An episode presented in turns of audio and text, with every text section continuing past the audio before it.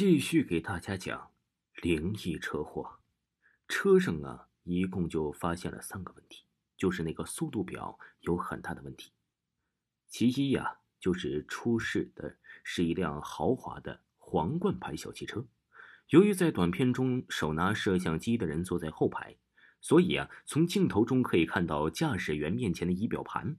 在这起车祸事件中，那白衣少女变成了恶鬼前五秒的画面时，这时汽车的转速表显示发动机转速不足一千转而已。当时车速不会是三十公里，为何车速这么慢呢？似乎啊，只有唯一的选择。那就是，假如车速过快的话，后排拿 DV 的人很难控制画面的稳定，所以他必须把车速放慢，才有利于制造出一个画面清晰稳定的灵异事件短片来。退一万步来说，就算汽车在夜晚翻车又撞到了路旁的树干上，由于车速是这么的低，造成车内人完全死亡的概率也是微乎其微的。但是就现场来看，这辆车被撞得十分激烈。车身完全变形，绝非是时速三十公里开的车。车上的速度表说明了这一点呢，就可以判断拍摄这短片并不是在这出事的车内，也就是说，这起幽灵撞车的 DV 是捏造的。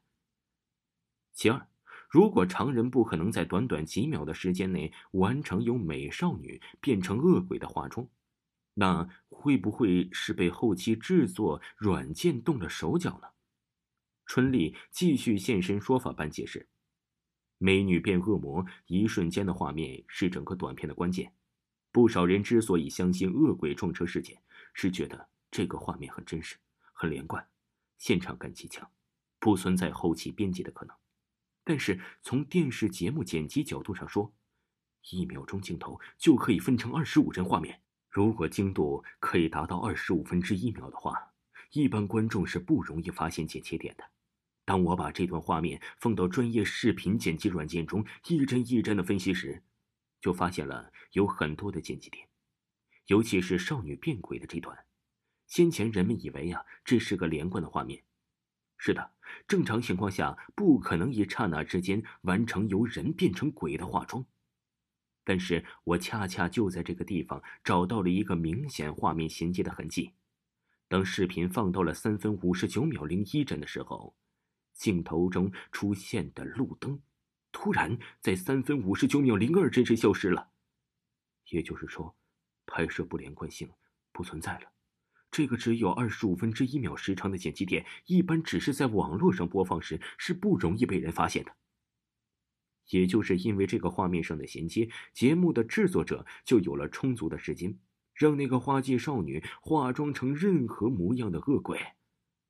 再经过一系列特殊的摄影方法，用红外线加大对比度，让她的脸上细节更夸张，这样就能达到恐怖的效果。既然了片子是伪造的，那当然这起离奇的车祸被列入重案组凶杀系列。高翔队长经过了一番的调查，调查到了几个事实。发案前一天下午下班的时候，护士们走出大门，总喜欢边走边议论。听说院长把蒲春江大夫辞退了，一个年轻的护士问：“上头把这件事啊搞得很过分，不过我认为这不公平。”另一位护士的话还没说完，忽然住了口。只见门口啊出现了一张美丽而毫无表情的脸，她就是本医院的护士长何丽娜。护士们呐就一声不吭的走了。终于。医院大楼的玻璃门上出现了医院院长梅南高大的身影，两人一起向着那辆白色的皇冠牌汽车走去。梅南发动了汽车向大路驶去，何丽娜忧心忡忡地说：“刚才我等你的时候，好像有人看见我了。”梅南不安地看了一眼：“是不是我们又犯了错误？”何丽娜从牙缝中挤出一声冷笑：“哼，别忘了。”是你厌倦了那个愚蠢的黄脸婆，主动来查我的。她低声的抽泣起来。梅南不得不换了一种语调，请求他的原谅。何丽娜一字一句的说：“原谅你，我绝对做不到。”梅南心情烦躁的回到家，他的妻子安怀英喋喋不休的向他诉说了一大堆无聊的事儿。梅南耐心的听完后，用一种漫不经心的口吻说：“我把蒲春江死了。”安怀英一听，愣住了，停了几秒钟，他急切的问：“这是怎么回事啊？”梅南说：“蒲春江啊，做了一个和大夫身份不相称的事儿，败坏我们医生的声誉，收了病人的红包。”第二天上午，两位护士走进了医院二楼妇科大夫蒲春江的诊室。这位年轻大夫啊，中等身材，衣着考究。嘴角上啊，总是挂着一丝嘲讽的微笑。当他得知他们是按院长的吩咐来帮他收拾东西时，便讥讽地说：“哼，真是太感谢了！我还有些话想要跟你们院长谈谈。我和他呀，还有一笔账没算呢，我会找他算清的。”说完，狠狠关上了门。